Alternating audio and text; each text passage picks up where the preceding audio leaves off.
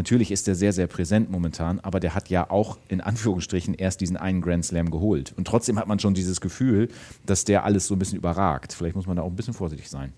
Ja, klar. Also in Madrid hat er es vergangenes Jahr ja schon gezeigt. Also das, da hat er so Matches gewonnen ähm, gegen Nadal und Djokovic. Ähm, aber das war eben Best of Three. Deswegen, wie du sagst, das muss ihm dann natürlich auch auf Best of Five gelingen.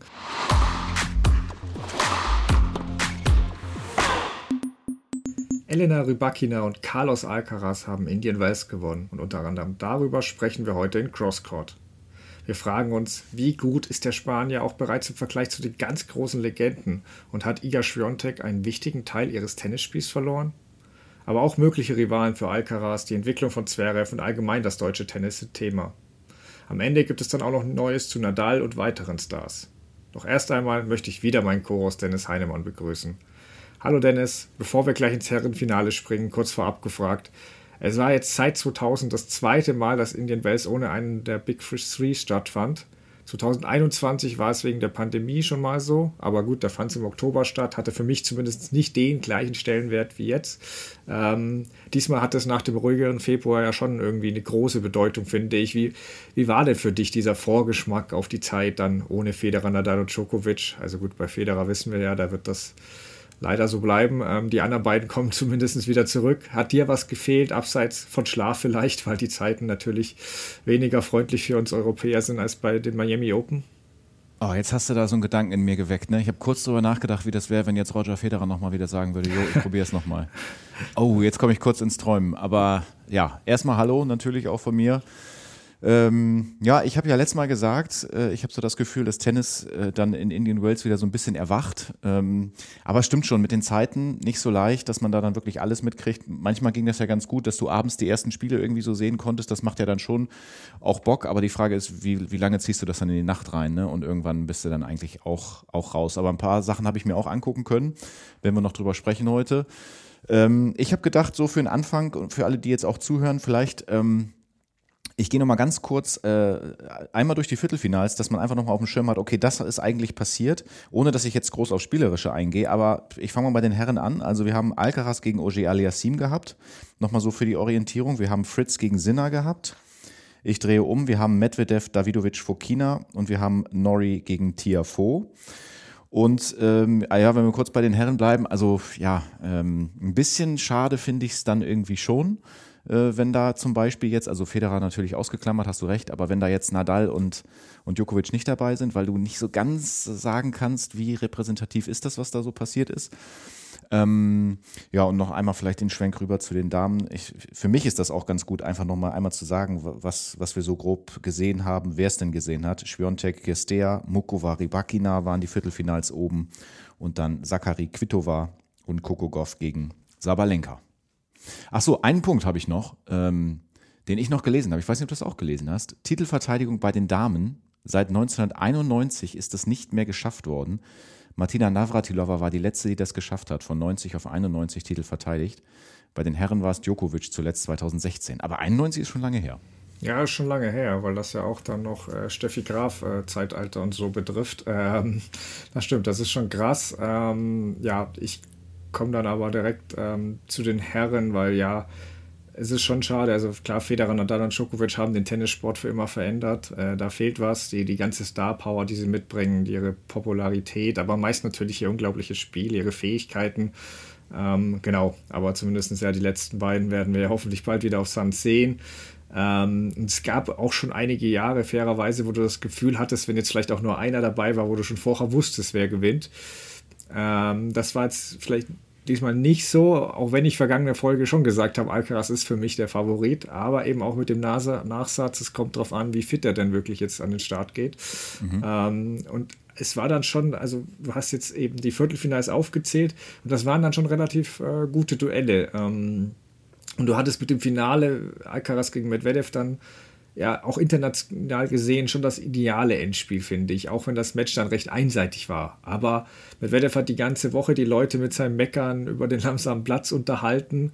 Ähm, ja, und irgendwie da, damit schon, gerade auch in den USA weckt er da Interesse an sich und welche Star Power Alcaraz bereits mit sich bringt, das ist ja Wahnsinn. Also lassen wir jetzt Nadal und Djokovic weg, dann hat er in diesem Punkt bereits alle anderen klar überflügelt. Ähm, Nowitzki, Nash, Pink, okay, die war dann beim Damenfinale, glaube ich, auch noch da, aber alle wollten diesen Alcaraz vor allem sehen. Ähm, das ja. war schon auffällig, die ganze Prominenz da. Ähm, aber dann lass uns doch direkt zum Finale kommen zwischen Alcaraz und Medvedev, was der Spanier ja mit 6-3, 6-2 klar gewann. Ähm, Medvedev hatte zuvor 19 Matches in Folge gewonnen und wirkte ja, trotz seiner Hassliebe zum Court in guter Form. Warum ist es dann trotzdem so deutlich geworden?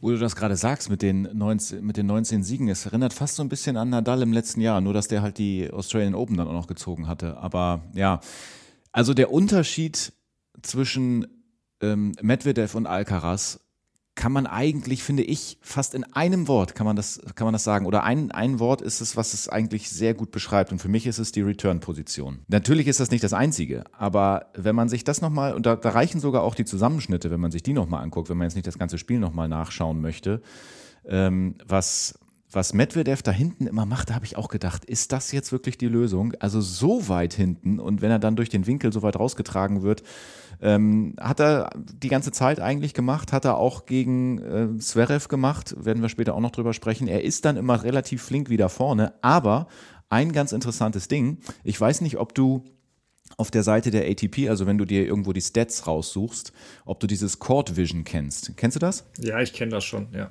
Genau, dass man sich nochmal den Chord angucken kann und du kannst dir die Asse anzeigen lassen, du kannst dir die Winner anzeigen lassen und so weiter. Also so, so Platzierung, wer spielt wohin.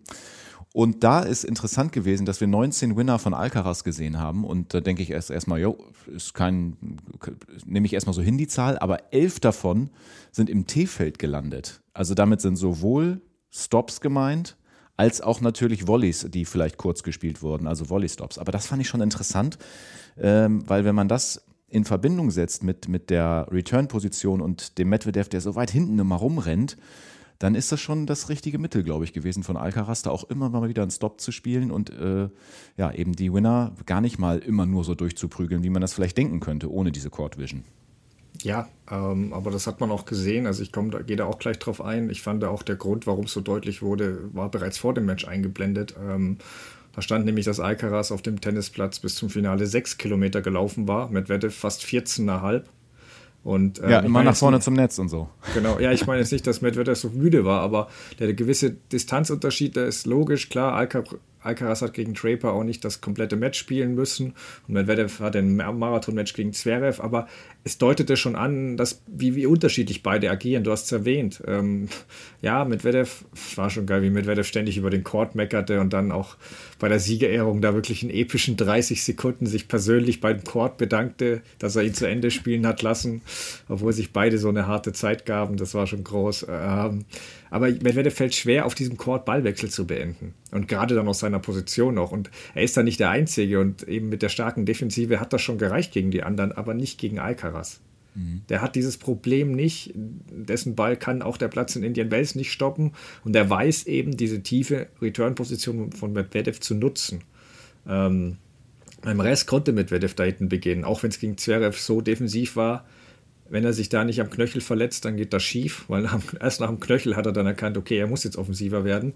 Ja. Ähm, aber Alcaraz bestraft sich dafür sofort. Der kommt ans Netz, spielt eben mal drei sensationelle Vorhandstops in Folge. Das war ja am zweiten Satz mal, wo er eben wirklich ähm, drei Vorhandstops in Folge zum Winner äh, beendete. Und das kommt halt davon, wenn du auf dem Parkplatz der Anlage retournieren willst. Ähm, also ähm, ja, Alcaraz hat vor dem Match über Medvedev gesagt, dass der eine Wand sei. Ähm, und das mag ja auch sein, aber wenn der Ball bereits zweimal aufgesprungen ist, bis, bis die Wand erreicht wird, dann ist das halt auch ein Punkt. Ähm, mhm. Also Medvedev hat nicht einen Breakball geschafft. Also die Return-Position kann nicht ideal gewesen sein gegen Alcaraz. Das äh, muss man so sagen. Und ähm, ich will mich ja auch auf wenige Zahlen beschränken, aber was auch das äh, anspricht, was du auch schon erwähnt hast, Alcaraz hat im ersten Satz 72 Prozent der Fälle im Feld geschlagen. 72 Prozent.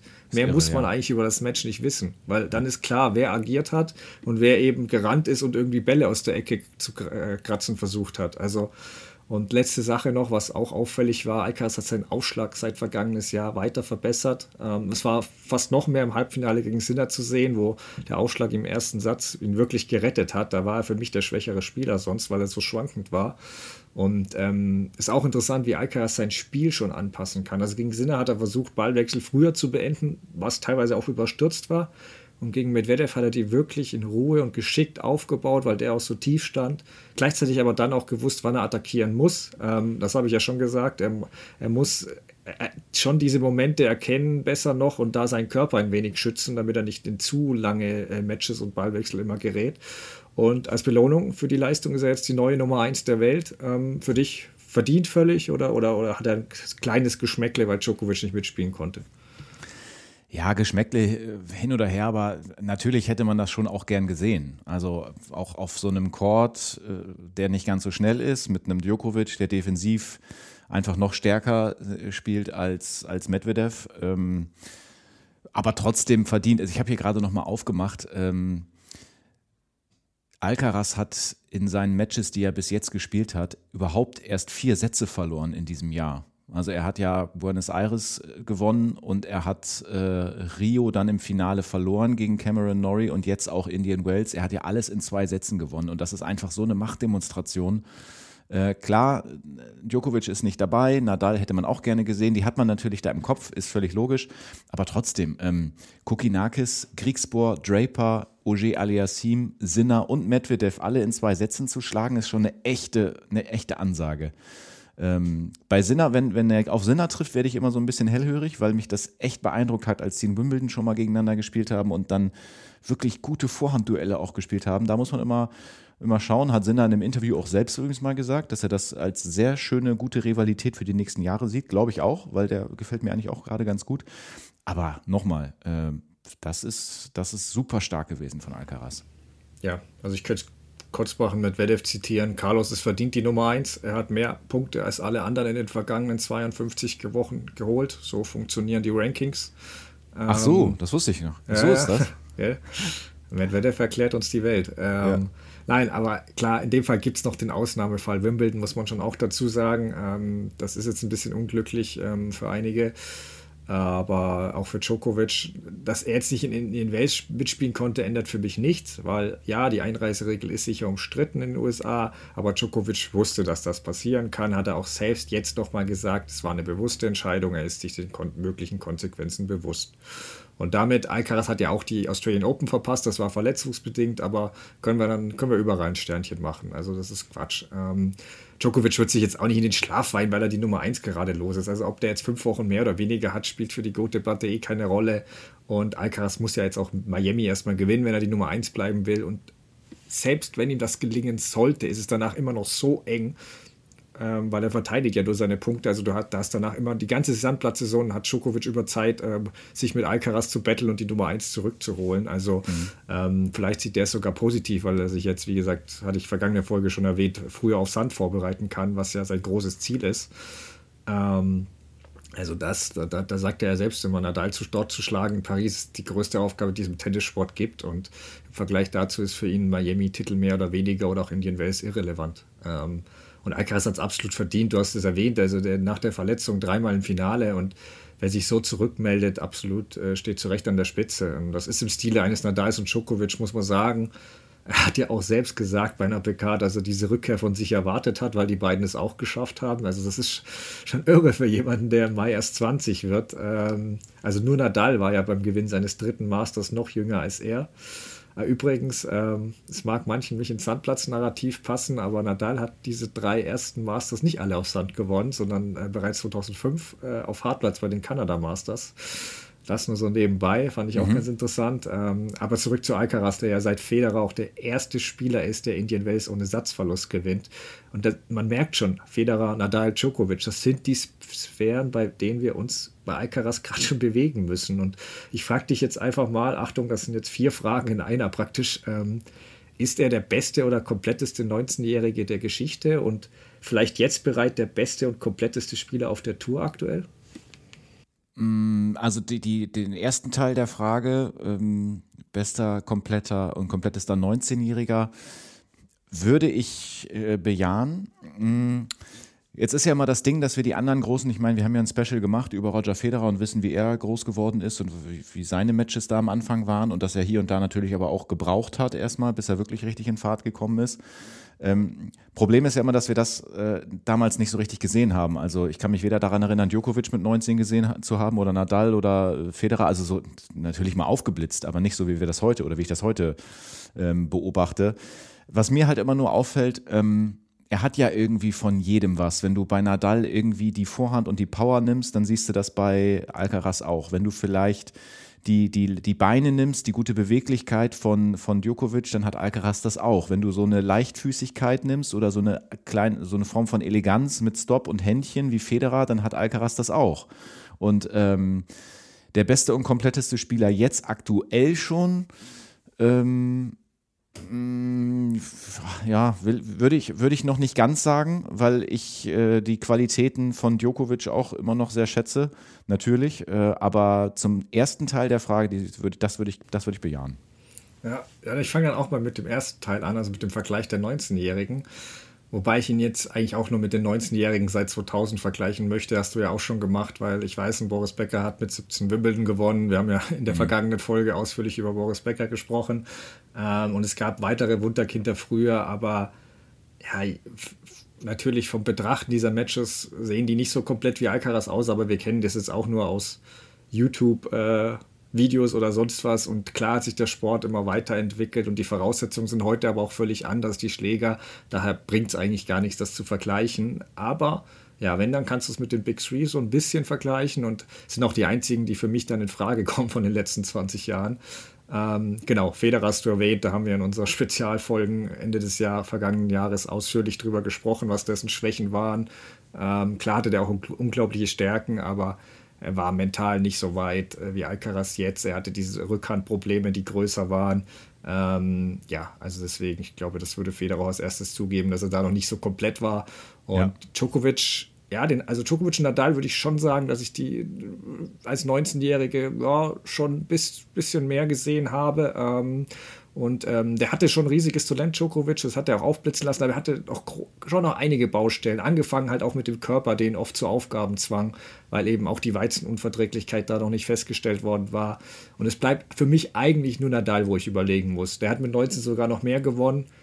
Alcaraz, deswegen würde ich es ein bisschen teilen wollen, ist sicher der komplettere, ähm, als Nadal damals war. Allein Nadals damaliger Aufschlag, der war ja nur dazu da, den Ball ins Spiel zu bringen. Also da gibt es schon den Ausschlag. Guter Punkt bei besser. Nadal hatte vielleicht noch größere Stärken. Also er war auf einem Belag ja völlig unbezwingbar. Das kann ich jetzt bei Alcaraz noch nicht sagen. Ähm, auf Rasen haben beide ein bisschen Probleme anfangs gehabt. Ich, ich würde bei besser, ich würde gern bei beiden da so ein Remis geben. Aber, und ob er genau bereits jetzt der beste und kompletteste Spieler auf der Tour ist, ich würde da auch noch abwarten, gerade bei Bester. Also da, da, muss er mir schon erst Nadal und Djokovic bei einem Slam schlagen, vielleicht sogar auf mindestens zwei belegen, bevor ich so weit gehen würde. Komplettester kann man überlegen. Nadal hat zuletzt wieder mit dem Aufschlag gekämpft. Aber Alcaraz über Djokovic ist schwierig, ja. Also, wenn, dann kannst du bei Djokovic nur den miesen Überkopfball, den kannst du angeben, aber ob der jetzt so sehr entscheidend ist, ähm, nee. Aber es gibt schon auch noch, eben auch noch einige Schrauben, an denen Alcaraz drehen kann. Sein Coach Ferrero hat ja gesagt, sein Schützling wäre erst bei 60 Prozent. Halte ich für etwas niedrig angesetzt, weil wenn das wirklich stimmt, dann äh, gute Nacht alle anderen. Ja. Er, hat, er hat auf alle Fälle das Potenzial, der kompletteste Spieler zu werden, den es je gab. Äh, das heißt aber noch lange nicht, dass er auch die Erfolge der Big Three erreichen wird. Da mhm. muss so viel passen. Gesundheit über viele Jahre, klar, Drang, sich ständig zu verbessern. Und eben auch Rivalen, die dich pushen, wie die Big Three sie eben hatten. Ähm, das ist meine Frage an dich. Siehst du diese Rivalen bereits, die nicht nur ziemlich gut sind, sondern wirklich auch auf Augenhöhe und ihm dauerhaft gefährlich werden können? Ja, das ist, das ist so eine Sache. Also es gibt, natürlich fallen einem sofort Namen ein, wo man sagt, ähm, da muss er jedes Mal immer wieder alles geben, aber wenn ich jetzt dir, wenn ich dir jetzt Yannick Sinner nenne, wenn ich dir Holger Rune nenne oder Oje mhm. Aliassim, dann hat er zwei von denen äh, gerade mal in zwei Sätzen mal eben so fertig gemacht. Äh, Sehr gut, ich habe gerade, ich habe genau die gleichen drei aufgeschrieben, aber auch ich werde auf die drei eingehen, deswegen bin ich gespannt, was du sagst. Ja, weil das Ding ist nämlich, ähm, deine, also Paroli bieten oder machen die ihn vielleicht noch zu, äh, zu einem noch besseren Spieler? Natürlich, wenn er sich immer wieder mit denen misst, aber trotzdem hat man so das Gefühl, dass wenn man ihn als Komplettpaket sieht, dass er einfach schon die Nase so ein ganz bisschen weiter vorne hat. So. Und ähm, du wirst ja eigentlich immer dann, das kennt man ja sogar schon im Amateursport, du wirst ja eigentlich immer dann wirklich besser, wenn du regelmäßig mit Besseren spielst. Und mhm. wenn du das ähm, nicht so in der ähm, Häufigkeit hast, dann wird es schon schwierig. Deswegen wird für mich, glaube ich, die Frage sein, wie oft ähm, sehen wir ihn in richtig großen Matches, Halbfinale Grand Slam, Finale Grand Slam und dann vielleicht auch nochmal gegen zum Beispiel Djokovic oder so, wo du sagst, das ist nochmal ein anderes Level, das ist Best of ähm, Best of Five auf einem riesengroßen Court gegen einen, der das einfach schon so oft erlebt hat. Und wenn er da dann ähm, sich auch nochmal wieder draus befreien kann. Und das, das bringt ihn nochmal wieder ein Stück nach vorne. Ähm, das andere läuft natürlich Gefahr, dass er da sich immer sehr anstrengen muss, aber das immer packt. Und dann ist die Frage, was pusht ihn noch weiter? Aber das ist natürlich auch fast, das ist schon auch irgendwie, fühlt sich schon fast komisch an, das so zu sagen, als wenn er jetzt schon so, wir dürfen auf der anderen Seite nicht vergessen, natürlich ist er sehr, sehr präsent momentan, aber der hat ja auch in Anführungsstrichen erst diesen einen Grand Slam geholt. Und trotzdem hat man schon dieses Gefühl, dass der alles so ein bisschen überragt. Vielleicht muss man da auch ein bisschen vorsichtig sein. Ja, klar. Also in Madrid hat er es vergangenes Jahr schon gezeigt. Also das, da hat er so Matches gewonnen ähm, gegen Nadal und Djokovic. Ähm, aber das war eben Best of Three. Deswegen, wie du sagst, das muss ihm dann natürlich auch auf Best of Five gelingen. Fairerweise konnte er nach dem einen Grand Slam-Sieg ja auch noch keinen weiteren gewinnen, weil er da eben nicht spielen konnte in Australien. Ja. Ähm, aber ja, wir müssen uns fast in diesen Sphären bewegen. Und die Frage ist eben, von den, von denen abseits von Nadal und Djokovic, ähm, klar, ich meine, du bist jetzt auch, ich sag's ja auch, ich bin auch auf die Jungen dann gegangen, aber es gibt natürlich noch einen Medvedev zum Beispiel, aber der ist halt eben schon 27 und hat bei aller Klasse gewisse Limits, die ich bei Alcaraz nicht so sehe, wenngleich ich natürlich zutraue Medvedev, dass er mal einen Alcaraz auf schnelleren Hartplätzen oder vielleicht auf Rasen schlagen kann. Ähm, Ähnlich auch Tsitsipas, Zverev ist auf Sand sehr stark. Der hat ihn letztes Jahr dort geschlagen bei den French mhm. Open, muss man ja auch sagen. Die werden auch für Akzente sorgen. Aber klar, denkt man bei Rivalen jetzt eher an Leute in ähnlichem Alter. Deswegen, du hast die drei Namen genannt, die habe ich auch notiert. Ähm, und ja, Sinner ist die erste naheliegende Antwort, weil man einfach diese direkten Duelle kennt. Ähm, da liegt jetzt Sinner zwar zwei, drei zurück, aber er hat ihm jedes, er hat ihn eigentlich schon immer fordern können, richtig. Und es waren meistens ziemlich gute Matches. Ähm, ich habe auch keinen Zweifel, dass in der Alcaraz immer wieder mal vor Probleme stellen oder auch mal schlagen wird. Aber gerade bei Grand Slams, wenn wir von diesen allergrößten Momenten reden, dann kriege ich bei Sinner schon kleine Zweifel, ob er da wirklich so weit ist wie Alcaraz. Und es gibt halt auch eine Statistik, die spricht bei Sinner Bände, seine Bilanz gegen Top-5-Spieler 3 zu 17. Und ein Sieg mhm. davon war jetzt gegen Taylor Fritz, der großartig ist, aber wenn wir ehrlich sind, er hat nicht das Format von Alcaraz, Djokovic oder Nadal. Mhm. Ähm, und ich glaube schon, dass Sinner und Alcaraz ein interessantes Matchup bleibt. Gerade auf schnelleren Belegen, vor allem auf Rasen, könnte Sinner da anfangs öfter die Nase vorne haben. Aber ich weiß nicht, ob er dauerhaft mit Alcaraz bei den ganz großen Turnieren mithalten wird können. Holger Rune wäre es Anti-Hero, so ein schöner Kontrast, aber der scheint ja aktuell nicht nur auf dem Platz mit den Gegnern zu kämpfen, sondern auch mit sich und mit allem drumherum. Also nach dem Match mit Sten Wawrinka gab es ja den kleinen Austausch am Netz und danach war Rune beschäftigt, Posts von Nick Kyrgios zu teilen, was nie ein gutes Zeichen ist. Mhm. Aber Oje Aliasim ähm, noch als letztes kurz, äh, der hat ja bis in den Welt sogar im Head-to-Head -Head mit 3 zu 0 geführt. Ähm, aber die drei Siege hatten fairerweise auch immer so ja, einen bestimmten Grund, weil einmal hat Alcaraz nach eineinhalb Sätze aufgeben müssen, Einmal war der Davis Cup-Sieg gegen Alcaraz, wo dieser halt direkt nach dem US Open-Sieg komplett platt war. Und dann in Basel Indoor Hardcourt, okay, da ist Oje Alsim einige Wochen lang unbeschlagbar gewesen, aber die Frage ist bei Oje Alsim, schafft er das konstant auch Outdoor? Und da mhm, spricht, ja. spricht es bisher die, alle, alle Anzeichen dagegen leider. Ähm, und das, ja, kommen wir jetzt zu dem, den ich bereits auch kurz erwähnt habe, Alexander Zverev. Ähm, wie siehst du denn dessen Turnier in Indian Wells? Stimmt die Entwicklung dich da positiv? Ja, die stimmt mich auf jeden Fall positiv. Ich habe das Match äh, komplett gesehen gegen äh, Medvedev. Ähm, du hast es ja vorhin schon gesagt, wenn es dann nicht so richtig, also zu dieser Situation gekommen wäre im zweiten Satz mit dem Umknicken. Übrigens fand ich, dass das ganz schön übel aussah. Ähm, ich habe es mir auch eben gerade vor der Aufnahme nochmal in den Highlights angeguckt. Wenn du dann nur mal auf ihn achtest, auf dem oberen Bildschirmrand, wie der da, weil das, das, klar ist der nicht komplett über den Knöchel rübergeknickt, das ist die gute Nachricht, aber trotzdem sah das irgendwie alles so, weil er sich dann noch so halb übers Knie auch dreht. Boah, das sah eigentlich nicht so gut aus. Jedenfalls Jedenfalls hat das irgendwas mit in ihm gemacht und er hat das Spiel dann so verändert. Vorher hat natürlich Zverev das eigentlich ganz gut gemacht. Er hat, ähm, wir haben ihm ja, oder viele werfen ihm ja auch manchmal vor, dass er selbst zu weit hinten steht. Und in diesem Match war er eigentlich derjenige, der ähm, ein bisschen weiter an der Linie gestanden hat und selbst versucht hat, das Spiel zu machen. Und er ist auch relativ viel vorne ans Netz gegangen. Das fand ich sehr gut. Aber es gibt ein relativ großes Aber dabei, was mir immer schon mal aufgefallen ist. Ich weiß gar nicht, äh, ob ich das hier in der Deutlichkeit schon mal gesagt habe.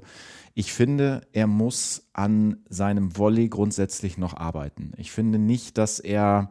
Es gibt viele Situationen, wo er einen Ball vorbereitet, wo man sagt, ja, musste auch nachgehen, musste ans Netz aufrücken und dann kommt der Passierschlag oder irgendwas passiert von der anderen Seite und ich habe immer dann so ein Gefühl, dass es da einige gibt, die da vorne einen ähm, souveräneren Eindruck machen. Ähm, ich finde, zwischendurch trifft er mal einen Traumvolley, den macht er, den lässt er dann so schön tropfen und alles ist wunderbar, aber es gibt auch immer wieder welche, die ihm wirklich auch rausfliegen und ähm, ich glaube, das wäre noch so ein Punkt, wo er, wo er ansetzen kann, weil er hat den sehr guten Aufschlag und er hat dann die Möglichkeiten vorzukommen und wenn er da im Volleybereich noch ein bisschen äh, mehr draus machen kann, dann ist es, glaube ich, nochmal eine neue Qualität.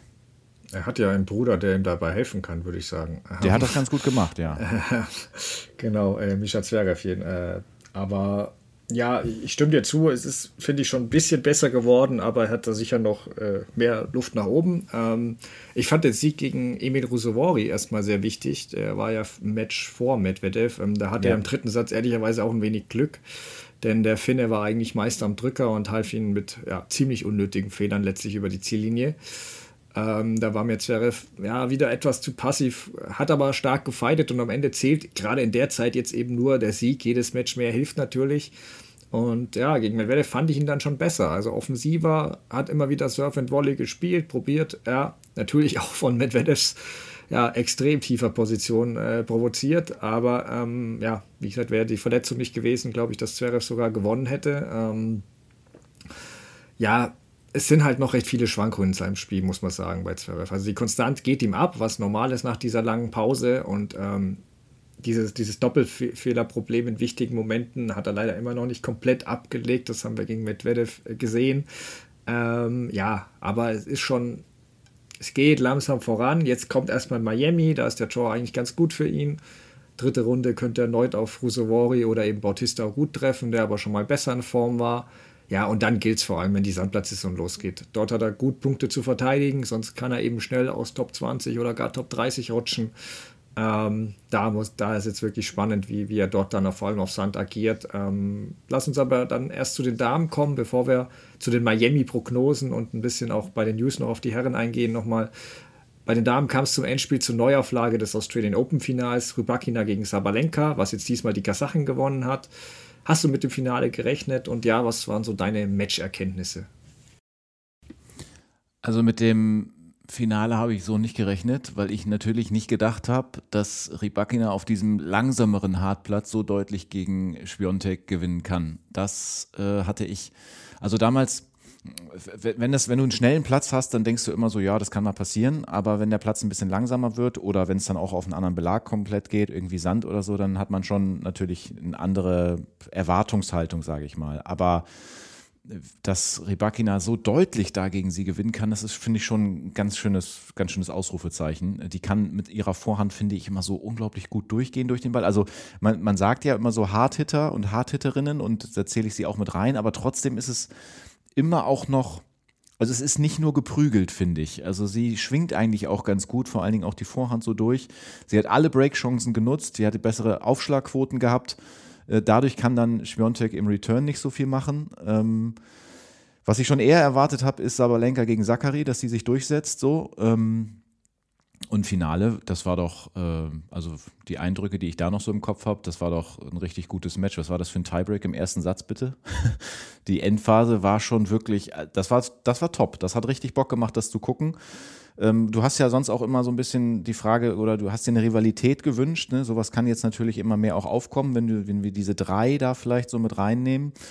Und eine Sache vielleicht noch zu, äh, zu Sabalenka. Wir haben das zuletzt ja gelobt, dass sie sich da so stabilisiert hat, was den Aufschlag angeht. Jetzt waren wieder ein paar Doppelfehler mehr mit dabei. Zehn Stück habe ich in den Stats nochmal nachgeguckt.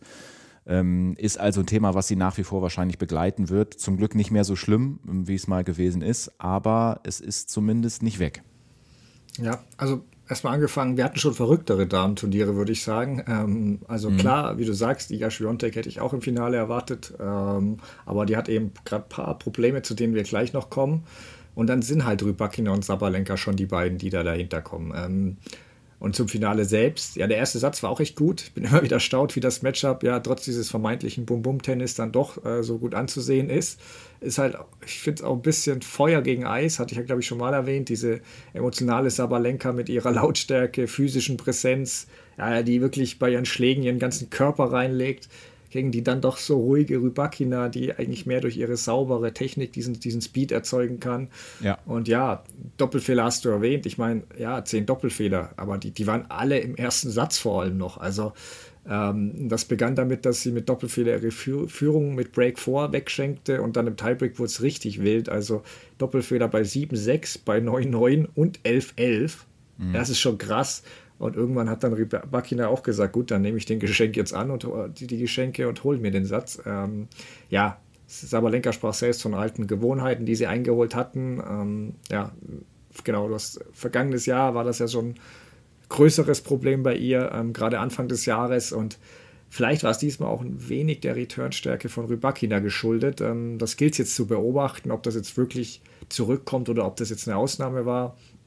Sie hat dann im zweiten Satz dann deutlich Geschwindigkeit beim zweiten Aufschlag rausgenommen, kein Doppelfehler mehr geschlagen, aber halt auch so langsam, dass Rybakina die Returns hier um die Ohren hauen konnte. Ähm, war auch mental ein bisschen angekratzt, deswegen ging das dann schnell in eine Richtung, ehe sich Sabalenka dann bei 2-5 nochmal ein bisschen befreien konnte, aber war dann schon zu spät. Ähm, Rybakina ist auf alle Fälle die verdiente Turniersiegerin, vor allem, was erwähnt, äh, sie hat die zuvor wirklich unbesiegbar wirkende Schwiontek ja ziemlich glatt geschlagen. Ähm, Schwiontek ist sowieso ein bisschen der Anti-Murray.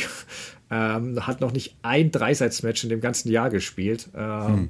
Liegt einerseits natürlich an ihrer häufigen Dominanz in vielen Matches, aber eben dann auch, wie Matches verlaufen, wenn es mal nicht bei ihr so rund läuft. Also ihre vier Niederlagen lesen sich so: 2-6, 2-6, 4-6, 4-6, 4-6, 2-6 und jetzt eben 2-6, 2-6.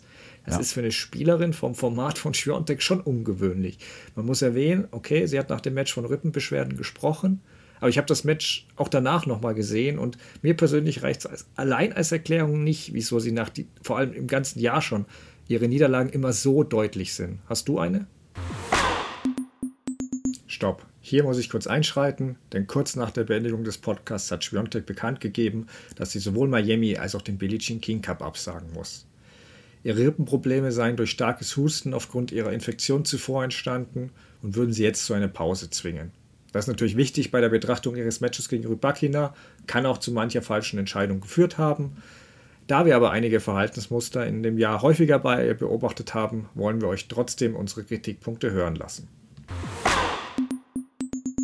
Also ich bleibe dabei, dass äh, sie jederzeit, und das äh, schließt ja auch äh, da an, oder was du gerade gesagt hast, dass sie jederzeit auch durchaus weggeschossen werden kann.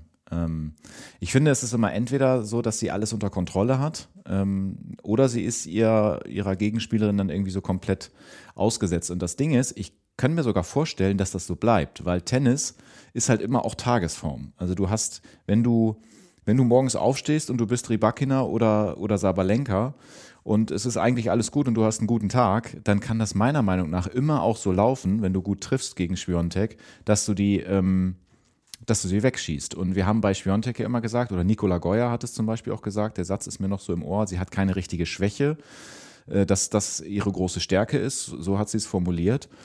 Ähm, das stimmt. Ähm, aber trotzdem fehlt da natürlich was äh, in Richtung dieser unfassbaren Härte. Also ähm, geht genau diese ein bisschen Beschwerden, was du da gerade gesagt hast, aber ähm, es macht auf mich so den Eindruck, als würdest du noch auf andere Punkte hinaus wollen. Bitteschön.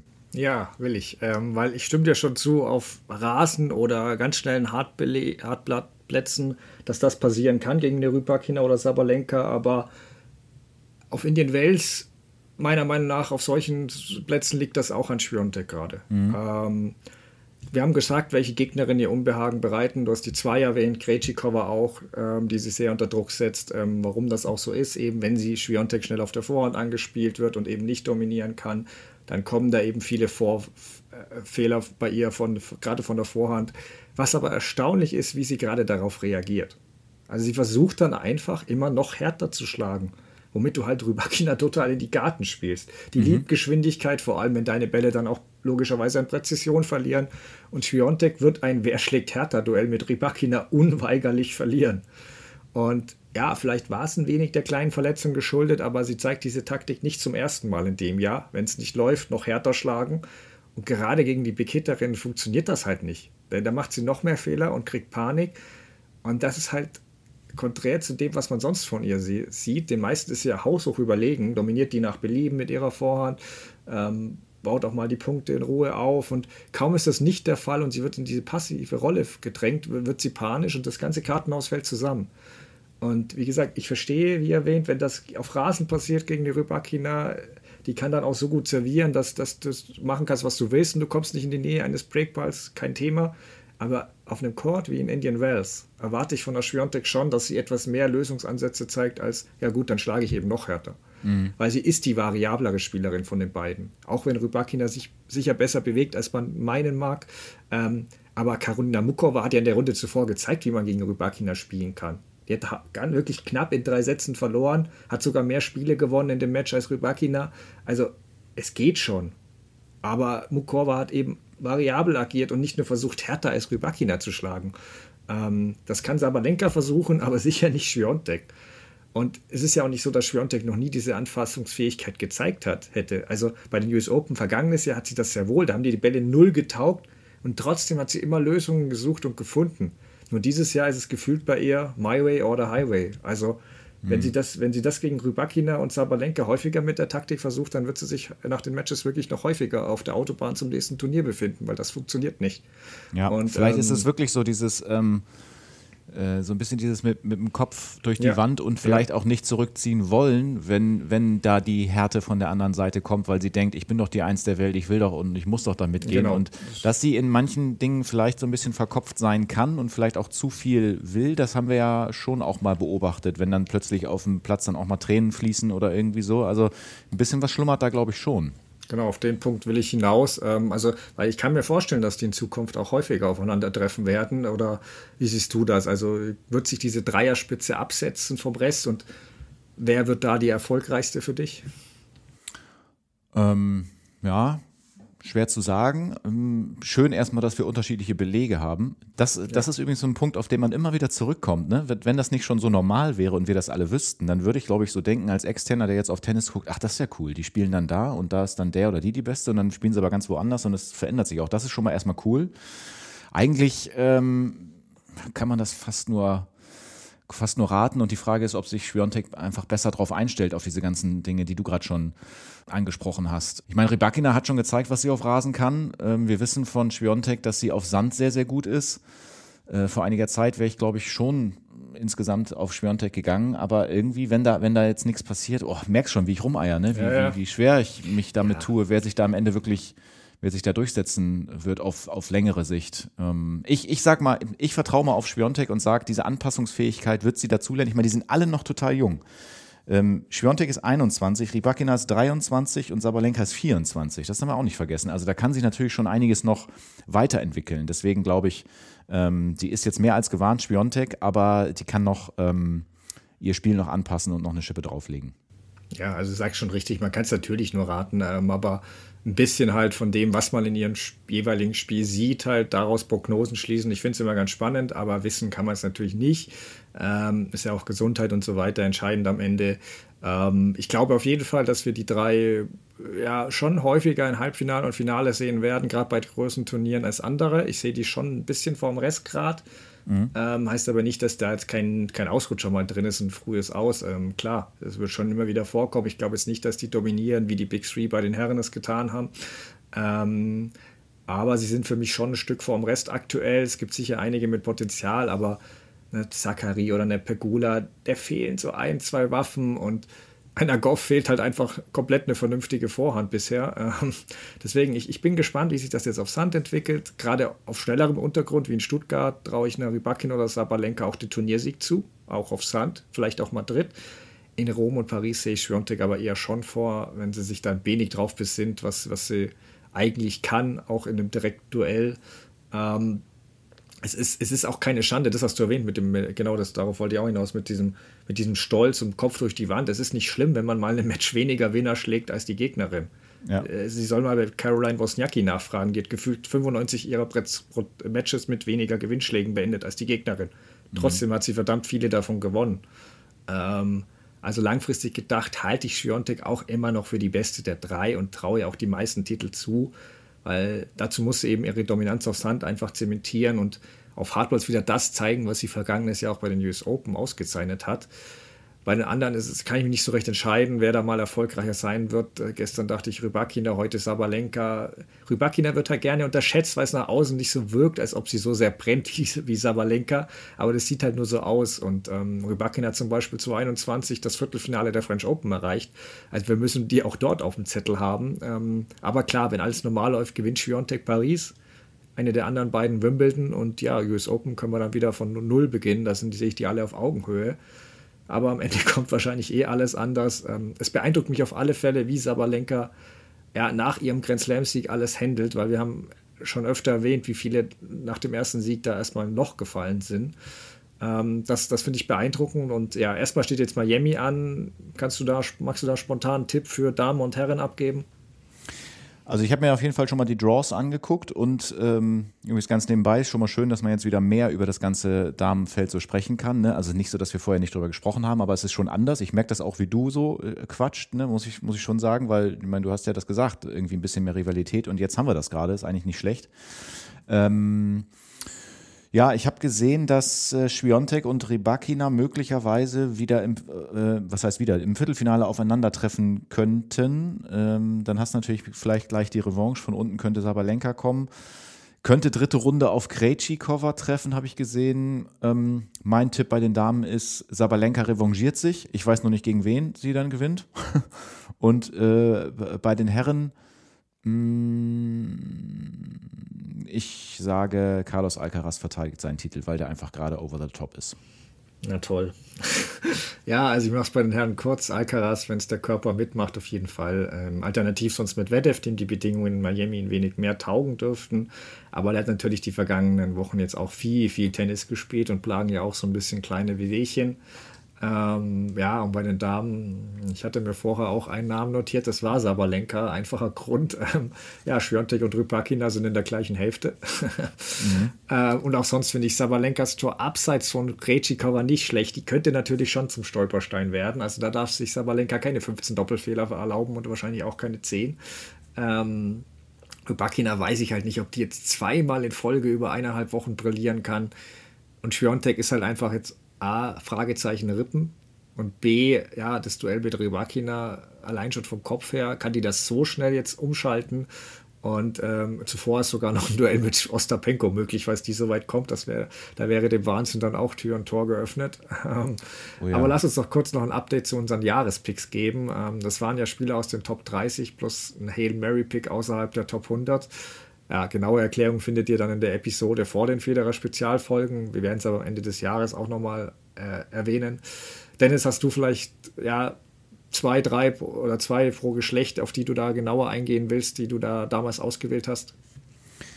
Ja, ich habe mir, ich, erstmal musste ich mir, äh, musste ich mich bei dir nochmal informieren, welche ich denn genau hatte, weil ich habe mir die hier gar nicht irgendwo, vielen Dank, dass du mir die nochmal rübergeschickt hast.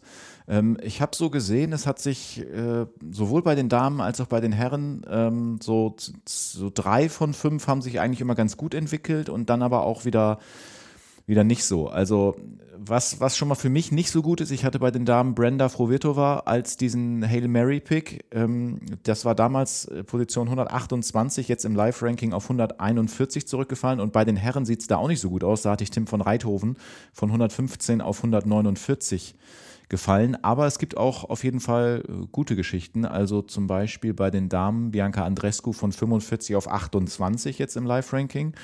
Das hat sich schon ganz gut entwickelt und vielleicht noch einen von den, bei den Herren, ja, Lehetschka von 81 auf 42. Das sind schon eigentlich so ganz gute Sprünge. Mhm. Ja, bei den Herren, also ich werde heute mal mehr die positiven Geschichten bei mir haben. Gibt, sind natürlich nicht alle, bei mir gibt es auch. Äh, die, über, die überwiegende Mehrheit geht nach oben, aber es gibt auch welche, die nach unten gehen. Ähm, aber ich werde heute mal auf die eher na, positiven eingehen, weil du wirst ja auch erahnen, ich komme nicht an Ben Shelton vorbei. Jo. Ich hatte sogar erwähnt, ihn äh, überlegt, ihn vorhin bei der Rivalendiskussion für Alcaraz zu nennen, aber er hat schon noch ein paar klare Schwächen und natürlich ist er nicht so komplett wie Alcaraz. Ich glaube aber schon, sein Linkshänder-Ausschlag, der wird noch einigen Leuten große Probleme bereiten, das garantiere ich. Ähm, in Indian Wells hat es jetzt in Anführungszeichen nur für Runde 2 erreicht, aber gut, er hat da Fonini weggeschossen und dann vor allem halt gegen Titelverteidiger Taylor Fritz wirklich drei enge Sätze sich geliefert, also dem ganz schöne Probleme bereitet. Ähm, ja, und falls du oder jemand anders ihn nochmal anzweifeln sollte, werde ich in Zukunft nur noch auf Roger Federer verweisen, der ja Anteile an dem Schweizer Schuh- und Bekleidungsunternehmen On hält und jetzt äh, neben Schiontek sich eben auch jenen Shelton da geangelt hat. Ähm, also wenn Roger Federer an ihn glaubt, dann werde ich das wohl doch auch. Ähm, mhm. Und als zweites nehme ich noch Jack Draper, weil der mich spielerisch echt überzeugt. Aber da hat er in Indian Wells ja das Halbfinale erreicht, eben Murray in, Andy Murray in zwei Sätzen besiegt. Und wir wissen ja alle, dass es eigentlich unmöglich ist, Andy Murray in zwei Sätzen zu besiegen. Das hat nur Medvedev noch geschafft. Ähm, leider musste er dann gegen Alcaraz im zweiten Satz wieder aufgeben und das bereitet mir schon ein bisschen Sorgen bei ihm, wie oft der wirklich, ja, mit ständigen körperlichen Problemen aufgeben muss. Es erinnert schon an seine Landsfrau Emma Raducano und wow, was für eine Überleitung, denn das ist meine erste Wahl bei den Damen. Ähm, mhm. Ihre Leistungen in, in, den Welts ja, haben mich schon positiver gestimmt. Also das Match gegen Beatrice Haddad-Meyer war echt gut. Ähm, klar war sie dann gegen Schwiontek chancenlos, wobei der erste Satz auch da enger war, als das 3-6 vermuten lässt. Und die spielt ja heute jetzt, also ihr wisst vielleicht schon, wenn ihr, wenn ihr die Folge danach hört, ähm, spielt jetzt gegen Bianca Andresco, also unsere beiden im direkten Duell. Ei, ja. Da bin ich gespannt. Ähm, schwer vorauszusagen, ehrlicherweise. Andresco ist auch äh, ja, aufsteigenden Ast, aber auch noch nicht so weit, wie ich sie, äh, wie ich erwartet habe. Bin gespannt. Ähm, und ansonsten, ja, meine beiden Tschechinnen machen mir mehr Freude ähm, als jetzt zum Beispiel Mukurusa. Da habe ich nicht viel zu sagen, außer dass ich den Pick bereue und hoffen, hoffe, dass sie wieder Spaß am Tennis findet. Ähm, aber ich nehme jetzt mal Marketa Vondrushova, da ich Noskova, Linda Noskova letztens genommen habe. Ähm, er hat ein starkes Turnier in Indian Wells gespielt, hat Onsha Bö in zwei Sätzen geschlagen. Ähm, und ja, ist dann knapp an der verletzungsgeplagten Mukova gescheitert. Aber gut, das ist für mich eine Top-20-Spielerin, wenn die mal nicht verletzt ist. Also da kann man knapp verlieren. Und äh, Vondrushova trifft jetzt auch in Miami in der ersten Runde auf Tatjana Maria. Und da sind, sind wir auch schon direkt beim nächsten Thema. Ähm, aktuell ist Maria ja bestplatzierte Deutsche auf Rang 65. Ähm, zwei Ränge dahinter steht Jule Niemeyer. Ähm, ja, dann haben wir noch Tamara Korpatsch und Annalena Friezer unter den Top 100. Bei den Herren ist es neben äh, Zverev am, im Ranking am Montag war es nur Oskar Otte auf Rang 85. Sieht jetzt erstmal ein bisschen dünner aus, wenn man da aufs Ranking blickt. Äh, macht dir das ein wenig Sorgen? Wie siehst du denn die Situation im deutschen Tennis gerade? Ja, ich habe da auch einen Artikel gelesen im Tennismagazin.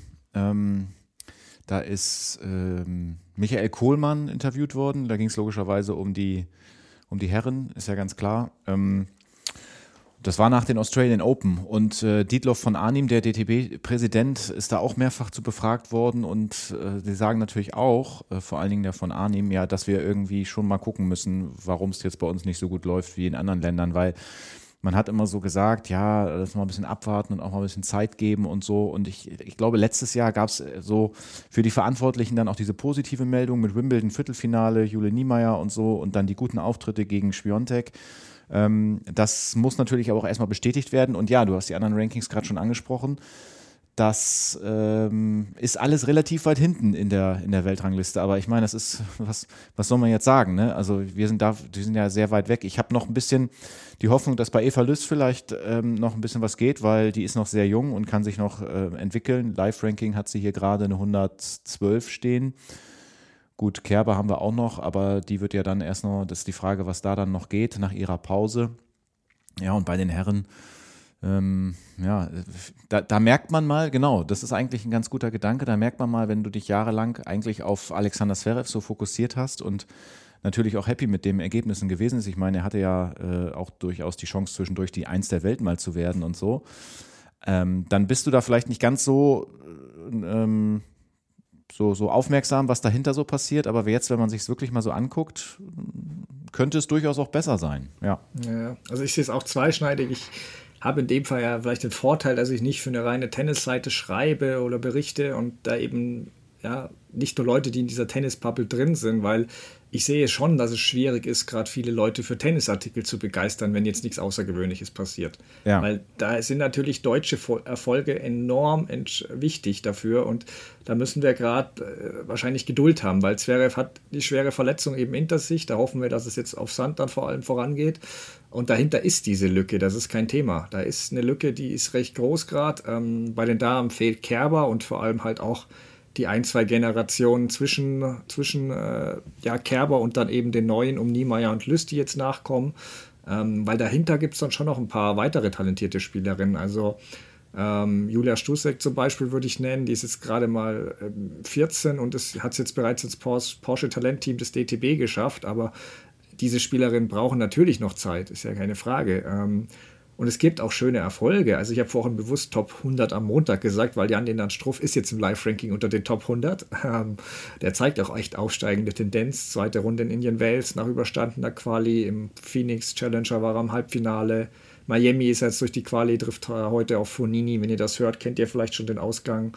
Ähm, ja, und die vielleicht schönste Geschichte ist die von Laura Siegemund, die ja in Indian Wells das Doppelfinale erreicht hat, ja. knapp da dort äh, verloren hat, direkt in den Flieger gestiegen ist und nach kaum Schlaf äh, dort die Quali spielte schon wieder, dort gewonnen hat, am nächsten Tag auch noch Eva Lüss besiegte. Ja, zum Leidwesen von mir, weil ich habe ja Eva Lüss als Hail Mary Pick, aber äh, nein, ist schon okay. Und äh, sie hat ja jetzt auch noch die erste Runde gewonnen, Laura Siegemund. Also nachdem sie Anfang des Jahres noch gemeint hat, sie fokussiert sich vielleicht nur noch auf Doppel. Und jetzt ist die im, WTA-Race, also der Jahreswertung sogar auf Rang 54. Also beste Deutsche, das ist sehr stark. Und das sind halt Und so Australian Open war, war Achtelfinale, oder? Dritte Runde. Ah, dritte Runde, okay, ja, das kann auch sein. Ja, genau, weil da hat sie gegen Garcia knapp verloren nach einem starken ersten Satz. Ähm, aber ja, es sind halt alles persönliche Geschichten, äh, die schön sind, aber es braucht natürlich langfristig auch wieder größere Erfolge, wenn du halt eben auch Menschen außerhalb der Tennisblase erreichen willst. So ehrlich muss man sein. Ähm, letzter Punkt für heute. Nadal ist wie vergangene Folge ja schon angekündigt, erstmals nach über 900 Wochen und fast 18 Jahren aus den Top 10 gerutscht für mich eine der ersten Statistiken im Tennis. Ähm, er soll aber in Monte Carlo zurückkehren, hat äh, David Ferrer, der ja inzwischen Turnierdirektor der Barcelona Open ist, gesa gesagt. Ähm, die finden eine Woche später statt, nach Monte Carlo. Nadal würde auch bereits fünfmal die Woche trainieren, also es wären, glaube ich, sehr gute Nachrichten, weil Djokovic plant dort auch anzutreten in Monte Carlo. Ähm, ja, und bei den Damen hat Edina Svitolina ihr für Charleston ihr Comeback angekündigt, also nur fünf Monate schon nach der Geburt ihres ersten Kindes. Ähm, das sind natürlich auch gute Neuigkeiten. Nicht ganz so gut sind sie bei Annette Konterweit, ähm, die ja erst von Nachwirkungen der Corona-Erkrankungen geplagt wurde und jetzt wurden bei ihr degenerative Veränderungen der Bandscheiben in der Lendenwirbelsäule festgestellt. Eine Heilung scheint ausgeschlossen. Ähm, das ist schon bitter, weil es Nummer, Nummer zwei der Welt war die ja mal. Und mhm. dann ist es komplett abgefallen. Torben Bells trainiert sie ja auch. Ähm, sie will aber weiterspielen ähm, und hofft auch, dass es schmerzfrei geht. Aber es ist natürlich schon eine Einschränkung. Ähm, wie sind denn deine Einschätzungen so zu den News der Woche jetzt? Es klingt ja horrormäßig, ehrlicherweise. Ja. Boah. Ähm, ja, also Ich freue mich einfach darüber, muss ich ehrlich sagen, dass jetzt, weil ich so langsam kann ich das auch nicht mehr sehen, so dieses ganze Graue und so weiter. Man will vielleicht auch selbst mal wieder auf dem Tennisplatz stehen und wenn es jetzt so langsam in Richtung Sand geht und wenn du jetzt auch noch sagst, hier äh, das, was du von Rafa gehört hast und das Djokovic da auch spielen will. War das nicht letztes Jahr, war das in Monte Carlo? Oh, ich bin mir nicht mehr ganz sicher, wo Djokovic gegen Davidovic Fokina ja. verloren hat. Ja, genau, das, richtig, das war nämlich da auch. Und solche Stories dann auf Sand irgendwie dann mal wieder jetzt zu hören, wo man jetzt gesagt hat, okay, der Start ist ja immer auch cool mit den Australian Open, dann flacht so ein bisschen, hast du Indian Wells, Miami auch. Aber ich freue mich dann auch drauf, weil irgendwie Tennis ist immer noch für mich ein Outdoor-Sport und ich will das eigentlich grundsätzlich auch gern draußen sehen und äh, ja, mal gucken. Ähm, ich habe schon gehört, äh, du bist äh, jetzt das ist zwar noch nicht draußen, aber du bist in Stuttgart, glaube ich, vor Ort. Äh, ich peile dieses Jahr übrigens mal Wimbledon an. Ähm, mal gucken, was, was man noch so mal so live miterleben kann. Genau, da komme ich gleich noch dazu. Ähm, erstmal also zu Annette Konterweit, da wünsche ich einfach gute Besserung und ja, hoffe ich, dass wir sie bald wieder sehen können auf dem Tennisplatz und dass, ja, dass sie vor allem da wirklich auch schmerzfrei spielen und leben kann. Ähm, Jetzt, äh, wenn wir zu Nadals Top Ten Serie noch kurz kommen, ist schon verrückt, wenn man bedenkt, dass er halt wirklich äh, mit so vielen Verletzungsproblemen noch zu kämpfen hatte, ähm, kaum zu begreifen. Filiata ist ein halbes Jahr aus. Aber gut, auch durch Sand begünstigt hat er da halt immer so viele Punkte geholt, dass es gereicht hat. Selbst wenn er dann verletzungsgeplagt war. Ähm, ja, und man sagt immer, dass Djokovic vor allem unter den gestrichenen Wimbledon-Punkte leidet. Habe ich ja auch erwähnt, was ja auch stimmt. Aber Nadals Top 10-Serie würde immer noch halten, wenn ihm nicht diese Halbfinalpunkte damals eben fehlen. Also wenn die ihm nicht fehlen vom letzten Jahr, dann wäre er jetzt immer noch in den Top 10. Also ist auch für ihn bitter. Ähm, Mhm. Ist auf jeden, es wäre auf jeden Fall schön, wenn er eine komplette Sandplatzsaison äh, verletzungsfrei spielen wird, weil ich glaube, nichts interessiert uns gerade mehr als eben diese direkte Duelle von Alcaraz, Nadal und Djokovic. Wenn alle drei fit sind, das wollen wir ja sehen, diese Duelle. Weil Alcaraz erscheint den anderen ein bisschen voraus, wenn er in Topform ist, aber gegen Nadal und Djokovic, das ist das, was uns dann wirklich interessiert noch, glaube ich. Ähm, Svitolina überrascht mich, wie schnell sie zurückkehrt, aber freut mich natürlich. Ähm, bin gespannt, wie schnell sie wieder Reform findet und ob es wirklich dann, ja, ob sie gegen diese neue Dreierspitze bei den Damen was ausrichten kann. Ähm, ja, werden wir beobachten. Genau, du hast es erwähnt. Wir melden uns dann nach dem Porsche Tennis Grand Prix in Stuttgart wieder, bei dem ich voraussichtlich dann eben auch vor Ort bin. Ähm, ja, ich bin wahrscheinlich auch French Open. Also bei, in Stuttgart bin ich dann als Journalist vor Ort. Deswegen hoffe ich euch, dass ich euch auch ein paar Stimmen mitbringen kann von Spielerinnen. Ähm, genau. Aber erst einmal vielen Dank fürs Zuhören heute. Wenn es euch gefallen hat, freuen wir uns auch über Bewertungen bei iTunes und Spotify. Sagen vielen Dank dafür und bis bald. Bis bald, macht's gut.